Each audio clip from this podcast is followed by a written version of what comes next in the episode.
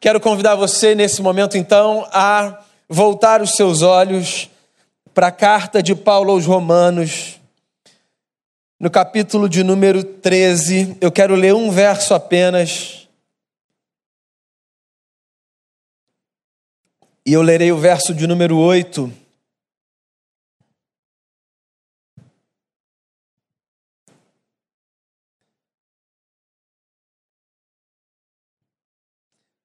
Romanos 13, 8. Diz assim o texto sagrado: Não devam nada a ninguém, a não ser o amor de uns pelos outros, pois aquele que ama seu próximo tem cumprido a lei. Palavras de Paulo, apóstolo, palavras do nosso Senhor para a nossa vida. Eu acho que foi no ano de 2009, se não me falha a memória, que um artista na cidade de São Paulo, sendo afetado pela forma muito ostensiva a partir da qual, segundo ele, a agressividade e a indiferença davam o tom nas relações, teve uma ideia muito simples, mas que gerou um impacto muito profundo. Ele resolveu espalhar pelos muros da cidade e por tapumes, por toda São Paulo, alguns cartazes com um dizer muito simples. Você já deve ter visto em algum lugar. Mais amor, por favor. Ponto. Esse clamor simples, mas sincero, foi ganhando força e corpo, talvez impulsionado pelo fenômeno das redes sociais, que crescia também nessa época. E em pouco tempo, não apenas na cidade de São Paulo, mas por todo o Brasil, você via gente discutindo um assunto que, apesar de não ser inédito, ganhou força numa medida até então não vista nas conversas triviais. A discussão sobre o quanto o amor de fato conduzia as relações das pessoas. E eu queria falar sobre isso com você nessa noite. Queria que a gente pensasse sobre o quanto o amor tem ou não sido elemento condutor das nossas relações.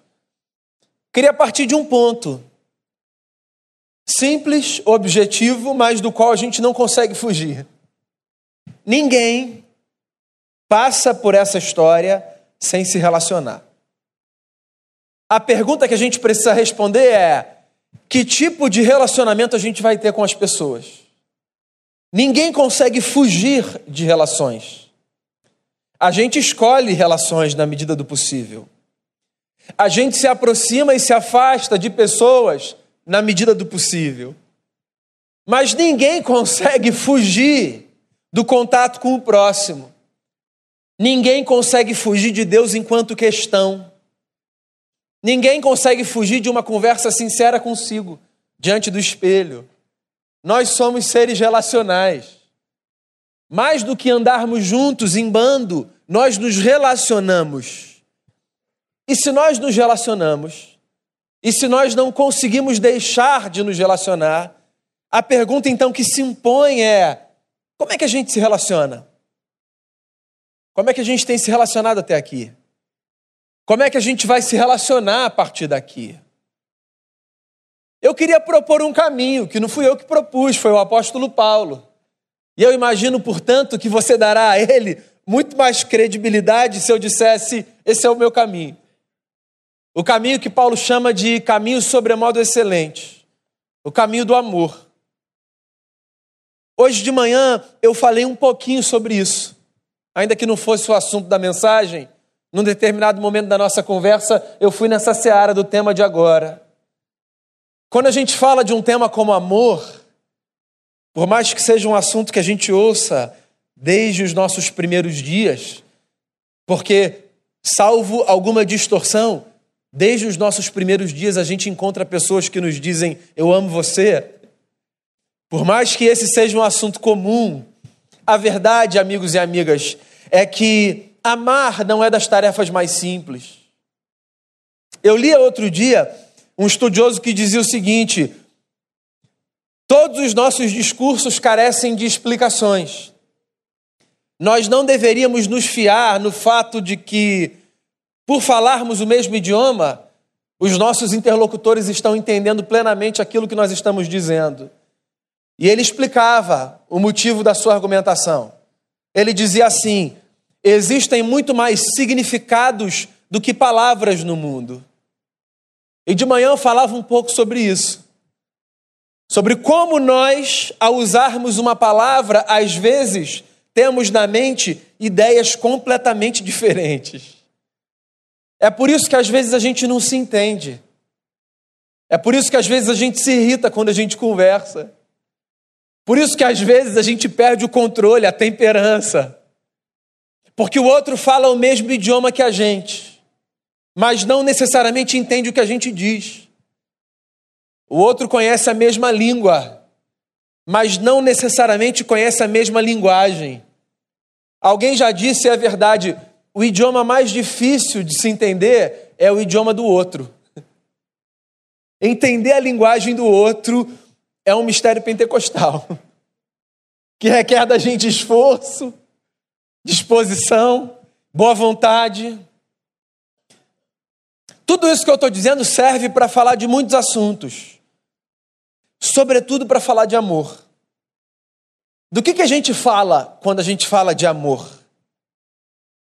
O sujeito que vai à delegacia, intimado, por causa de uma queixa prestada contra ele, às vezes explica o que aconteceu usando a palavra amor. Eu bati sim, seu delegado, que eu amo demais. E aí ele chama de amor o que resultou num ato de violência. O outro, que protege a pessoa, num nível excessivo, não deixa a pessoa se movimentar, dar passos, fazer escolhas, ser livre. Diz assim: Eu te prendo por amor. O pai e a mãe, que pelos seus traumas e pelas suas histórias, não dão ao filho ou à filha a possibilidade de fazerem escolhas por si, das mais triviais, super protegem, colocam numa espécie de aquário de bateria, plantam a criança ali dentro, batem no acrílico e dizem assim: é porque eu te amo, viu? Amor. A gente chama muita coisa de amor. Não apenas dessas coisas ruins e disformes. Mesmo se a gente olhar para as coisas positivas e boas, existe muita coisa debaixo do nome amor. Quando um pai ou uma mãe dizem não a um filho que deseja alguma coisa, mas que entendem não ser o momento certo para aquilo, eles dizem não por amor, certo? Como parte de um processo educacional. Não, não é agora. Eles empurram o filho e a filha para essa experiência de frustração momentânea, passageira.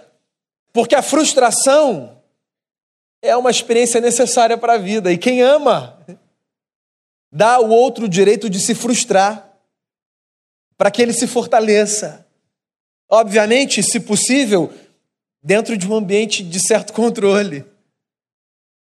Quando um amigo oferece ombro a outro amigo, ou uma amiga oferece ombro a outra amiga, a gente pode chamar isso de amor.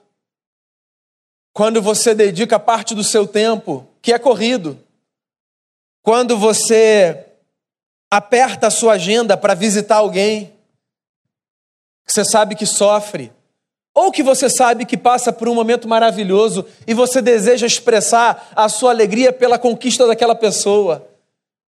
Isso também é amor, certo? Quando um casal, no ambiente da aliança, vive a intimidade da relação que entende ter sido dada por Deus, celebra a vida, celebra a união que tem. A gente chama isso de amor.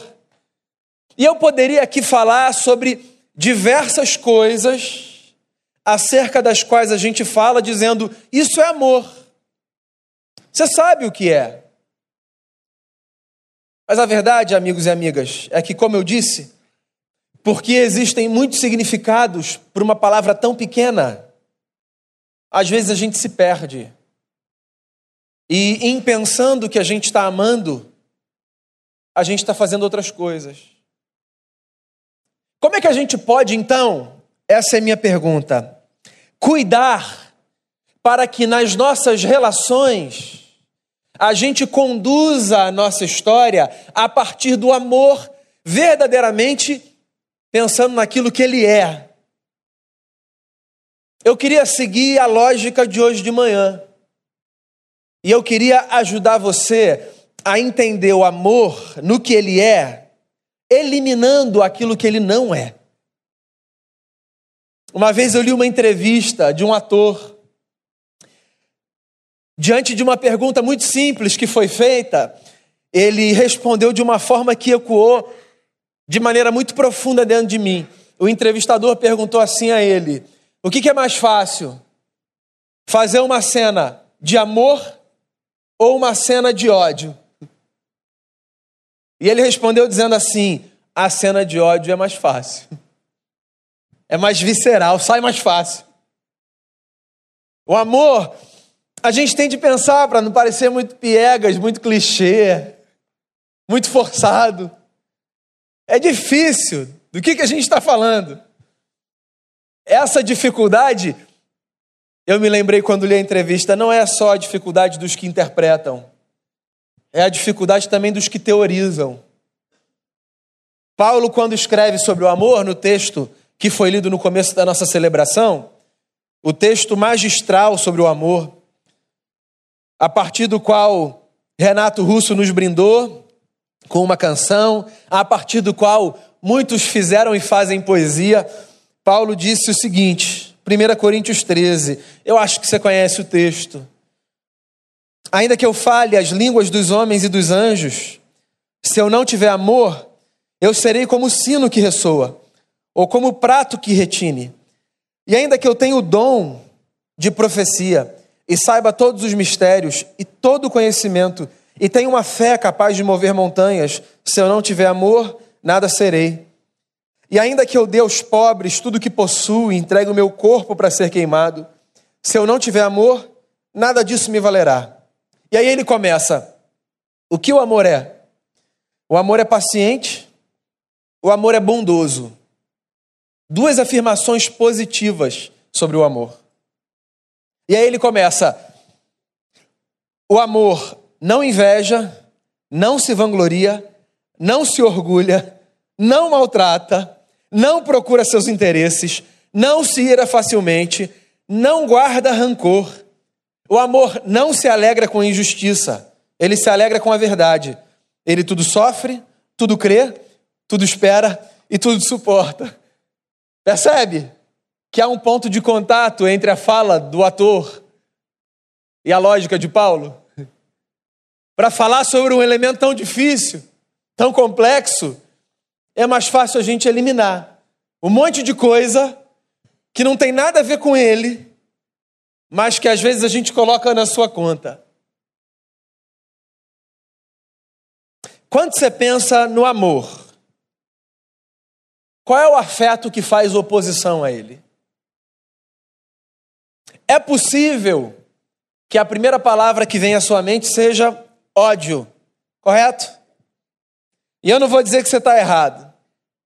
Amor, ódio. Mas eu penso, irmãos e irmãs, que na verdade existem dois afetos barra sentimentos ou qualquer que seja a categoria que você queira atribuir a eles, que aparecem majoritariamente como aquilo que faz oposição ao amor. Ódio e indiferença. De tal forma que eu penso que, se você deseja responder à pergunta: o quanto eu tenho amado, você precisa necessariamente responder a duas outras perguntas: o quanto eu tenho protegido meu coração do ódio e o quanto eu tenho protegido meu coração da indiferença. Porque simples assim, quanto mais eu alimento meu coração de ódio, e quanto mais eu alimento meu coração de indiferença, mais distante eu me encontro do amor. Ódio. A gente precisa falar sobre esse afeto. O ódio é um afeto tão antigo quanto antiga é a história da humanidade. mas que parece que em dias recentes ganhou corpo, ganhou força, foi transformado em valor. A gente tem visto ser atribuído ao ódio um valor que ele não devia ter. Os psicólogos de plantão, talvez, me corrigiriam aqui dizendo: todos nós precisamos, em alguma medida, da experiência do ódio para regular os nossos afetos. É verdade. Todos nós precisamos, como Deus, por exemplo, odiar a injustiça. Existem coisas que são abomináveis. Amar alguma coisa necessariamente significa odiar aquilo que é exatamente o oposto do que você ama. Então, se eu amo a justiça, eu preciso odiar a injustiça. Se eu amo a verdade, eu preciso odiar a mentira. Eu não estou aqui levantando a bandeira do abandono do ódio enquanto um afeto. A gente não consegue se desvencilhar dele. Mas isso, amigos e amigas, é muito diferente de dizer que nós devemos nutrir o ódio como uma linguagem religiosa, familiar, política, social, profissional. Isso é muito equivocado. Inclusive, devo dizer a vocês, nós banalizamos o ódio. A gente vive num tempo muito polarizado muito polarizado. Não só do ponto de vista político, você é isso ou aquilo, não. A nossa vida é polarizada. Então, hoje, nós não conseguimos nem mais regular os nossos afetos. Nós não gostamos mais das coisas ou desgostamos das coisas. Nós amamos um negócio ou odiamos um negócio. Então, não é que o camarada não gosta, sei lá, de Giló. Ele odeia Giló. Odiar é muito forte para essa frase, você entende? A menos que você tenha um trauma de infância com o Giló, e aí você procura um terapeuta para você resolver esse trauma, porque assim, odeia Giló. Eu entendo o que você quer dizer. Mas você percebe? É aquele negócio. O do amar fica mais fácil. Você encontra pessoas que conheceram outras há cinco minutos e que dizem Ah, eu te amo, amiga. Entende? O amor banalizado. Que amar, do ponto de vista sentimental, vamos combinar, que requer mais do que cinco minutos de conhecimento. Talvez fizesse mais sentido dizer: pô, eu curti pra caramba te conhecer, você é uma pessoa bacana, hein? Veja bem, eu não quero regular a sua linguagem. Você se expressa da forma que você desejar. Eu estou só marcando um ponto. A gente vive num tempo tão polarizado que a gente ou ama ou odeia. Eu odiei o filme. Pô, odiou o filme? Você só não gostou, amigo. Calma aí. Só não vê mais. Eu amo esse negócio. Então a gente banalizou o ódio.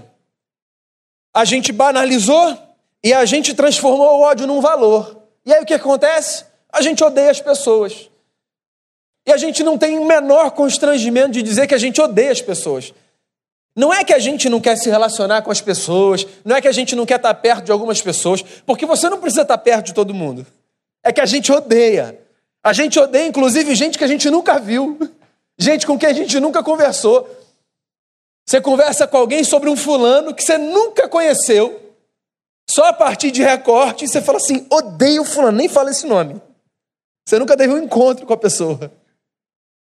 Ora, da mesma forma, que as nossas experiências de idealização das pessoas, certo? Os nossos ídolos, as pessoas que nós admiramos, aquelas que nós vemos de longe e que por isso são carregadas de uma imagem muito mítica, os mitos da vida. Então, nós amamos, amamos. Porque o Milor Fernandes já disse isso uma vez: as pessoas que estão distantes são admiráveis demais.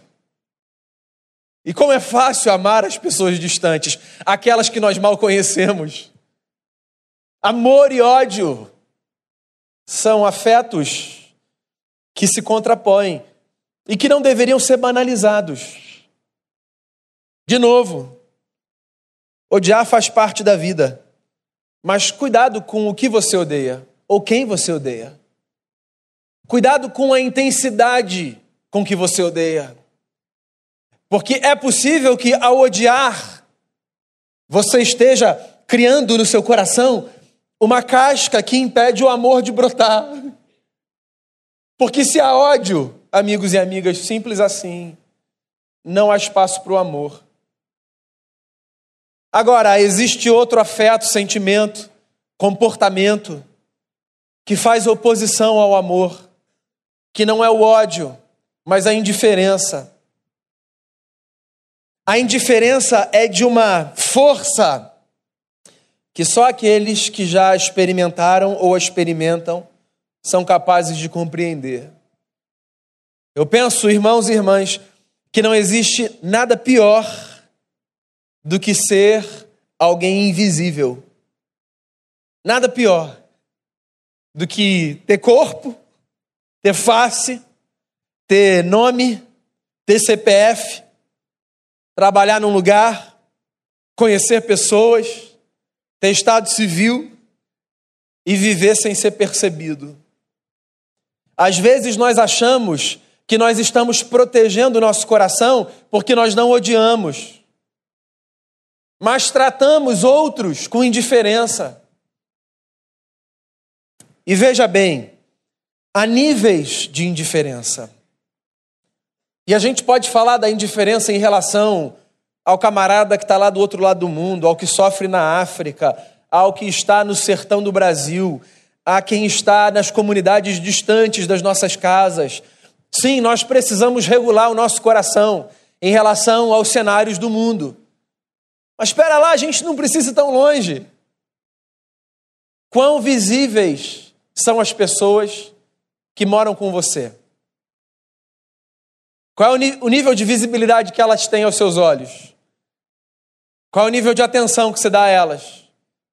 Veja só, amigo e amiga, tornar alguém invisível não necessariamente é uma escolha dolosa, entende? Não necessariamente a gente transforma o outro em alguém invisível, pensando assim: ah, Fulano, vou fingir que não existe. Não necessariamente. Basta que a gente simplesmente passe, se esqueça, não dê atenção. Basta que a gente não escute. Basta que a gente não olhe nos olhos. Tem coisa pior? Fala para mim. Responde só para você, para não pegar mal para ninguém.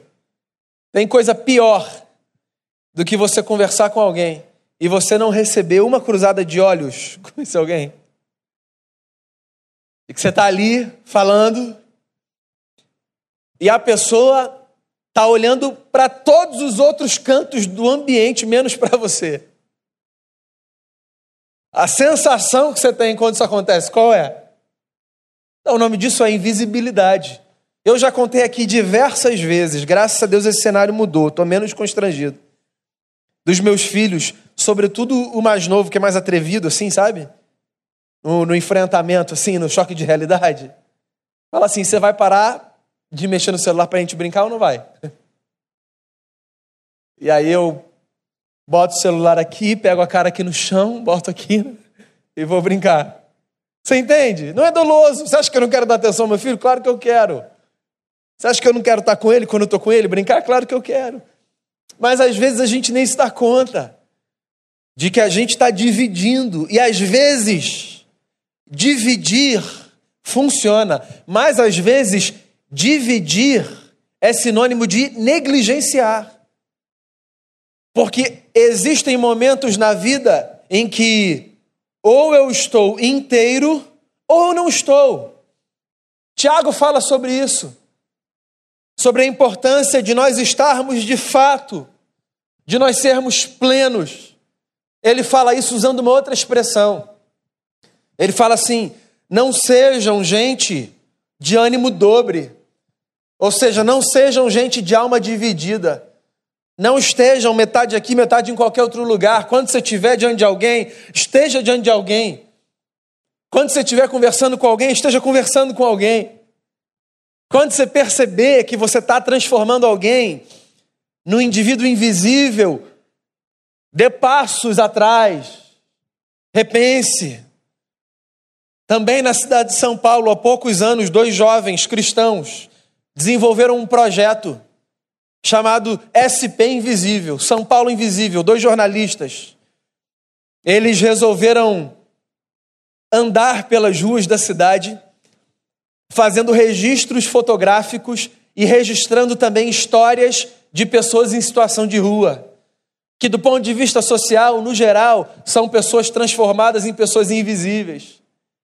Esses meninos ganharam nesse ano o prêmio de um dos 30 jovens mais influentes com menos de 30 anos. Um trabalho lindo, simples. E mais do que um incentivo para a gente sair pela rua perguntando para as pessoas: me fala o seu nome e a sua história, que talvez essa não seja a sua vocação. Mais do que isso, é um símbolo, entende? Existem pessoas que são invisíveis. E são invisíveis não porque são incorpóreas, são invisíveis porque foram transformadas em tais. E a invisibilidade, ela é um obstáculo ao amor. E aí aqui a gente tem uma das falas mais lindas do apóstolo. Não devam nada para ninguém. Nada. A menos o amor. Tenham sempre a sensação de que quando o assunto é amor, vocês estão em dívida. E aí ele arremata de uma forma simples que dá aos que transformam a experiência com Deus numa espécie de catequese e de experiência de decoreba de credos e dogmas, etc. Ele dá assim uma espécie de de chacoalhada na consciência. Ele diz assim: se vocês amarem, vocês terão cumprido a lei.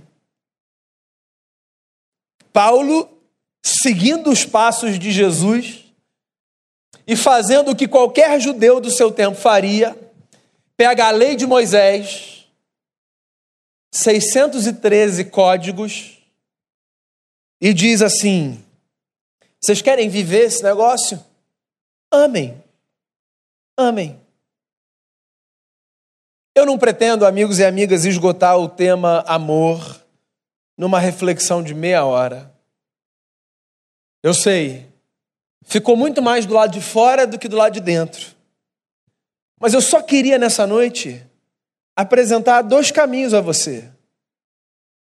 Caminhos que, se evitados, darão a você a possibilidade de experimentar o amor de maneira mais intensa. O primeiro caminho é proteja o seu coração do ódio. Não do ódio que vem de fora. Dele você sabe se proteger. Proteja o seu coração do ódio que vem de dentro. Do ódio que brota daqui. E que, porque brota daqui, às vezes é chamado de outras coisas. É visto como virtude. Proteja o seu coração. Não odeie. A vida já é pesada demais por si, para que a gente ainda coloque sobre os ombros a força do ódio que envelhece, que adoece, que deixa a nossa história azeda. Proteja o seu coração disso. Não banalize o ódio, não diga que odeia qualquer coisa. Não odeie quem você não conhece. Não odeie quem você conhece com essa intensidade, como se o ódio precisasse ser nutrido. Se você fizer a leitura de que você odeia, ao invés de alimentar o ódio, cuide do coração, para que o ódio não cresça. Porque o ódio alimentado é como um veneno que a gente toma esperando que o outro morra. Se você perceber que o seu coração foi tomado em alguma medida por esse afeto, cuide para que ele seja repelido dali. O ódio protege o nosso coração daquilo que é essencial, blinda a gente daquilo que Deus é. Deus é amor. E o segundo caminho é cuidado, para que ninguém seja aos seus olhos indiferente. Sobretudo, quem está perto de você. Porque é possível que você saia daqui pensando assim, tá, Hoje eu vou falar com o fulano lá do prédio e vou dar bom dia, porque eu nunca dei. E hoje lá no trabalho eu vou dar atenção para aquela pessoa que eu nunca dei. E hoje, e aí você pode pensar de fora para dentro. É mais fácil pensar de fora para dentro. Mas eu queria apresentar a você outro caminho. de dentro para fora.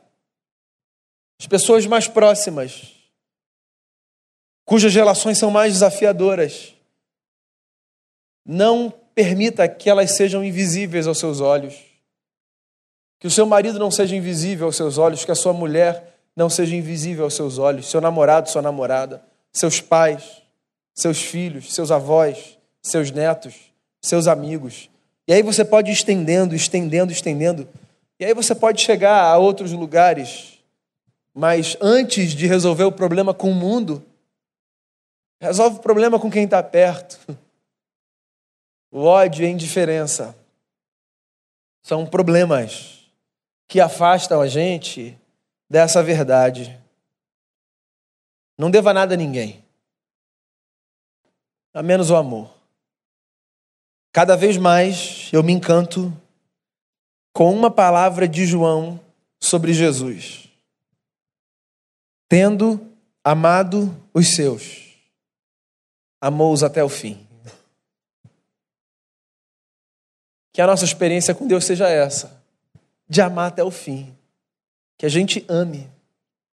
E que o que os cartazes dizem nos muros e nas ruas da cidade seja uma verdade a nosso respeito, Igreja de Jesus de Nazaré. Que a gente ame sem medida, para que a vida seja mais leve, para que a vida seja mais bonita. Deus nos amou. É isso que a Bíblia diz. Deus nos amou. Por isso, nós devemos nos amar uns aos outros. Vamos orar? Me lembro de uma canção do João Alexandre chamada Essência de Deus. Ela fala exatamente sobre o que Paulo escreve em Coríntios 13. Ela fala sobre o que o Diego, nosso pastor, disse no começo da celebração. Tudo passa, amigos e amigas. Tudo passa. Essa vida é passageira. O amor permanece. Empenhe o seu coração nessa virtude. Busque dons. Busque, sobretudo, o dom excelente, o amor. Seja um sábio, seja uma sábia, mas ame acima de tudo. Conheça a ciência, mistérios, saiba profetizar, proclamar, mas ame acima de tudo. Porque se a gente não tem amor, a gente não é absolutamente. Ouça essa canção, depois a gente faz uma oração. Que oração bonita que a gente cantou. Eu queria encorajar você a orar nesse momento. Eu queria orar com você nesse momento. E eu não sei se existe alguém por quem você deseja orar nesse momento. Que é uma das formas da gente expressar o nosso amor, orando pelas pessoas se existe algo que você queira colocar diante de Deus, em favor de si mesmo, nós devemos nos amar, ou em favor do próximo, a quem nós devemos amar. Eu queria ter a alegria de orar com você. E se você quiser sair do seu lugar e vir aqui à frente, eu vou ter um prazer de orar com você e por você. Você sabe o que te motiva a vir aqui tal forma que você não precisa compartilhar necessariamente. Eu te chamo só para que você se lembre: a gente está numa caminhada, num barco. A gente está no mesmo barco. O barco dessa gente que encontrou um Deus que pode dar conta do nosso coração e dar conta do nosso coração. E esteja você aqui à frente ou no seu lugar, todos nós vamos orar juntos. Por quem quer que a gente vá orar, esse nome de Deus é conhecido. Mas a gente vai fazer esse exercício de dizer: Deus, por amor, a gente apresenta a Ti a nossa vida ou a vida de Fulano. Que a Tua graça inunde essa história. Senhor, livra-nos de uma história vazia de amor. Livra-nos dessa tragédia. Livra-nos da tragédia de uma espiritualidade oca. Nesse momento, a gente se apresenta a Ti. E a gente ora pela gente, por outra gente. Os nossos motivos, eles nos são conhecidos e te são conhecidos. De tal forma que simbolicamente tudo que a gente faz nesse momento é apresentar a Ti o nosso coração Livra-nos da desgraça de valorizarmos o ódio enquanto virtude, de banalizarmos esse afeto que faz parte da vida, mas que não deve ser domesticado, porque faz tão mal a gente. Livra-nos da desgraça de transformarmos pessoas em seres invisíveis. O Senhor nos vê, nós não somos invisíveis aos teus olhos que não sejamos aos olhos dos outros e que outros não sejam aos nossos olhos.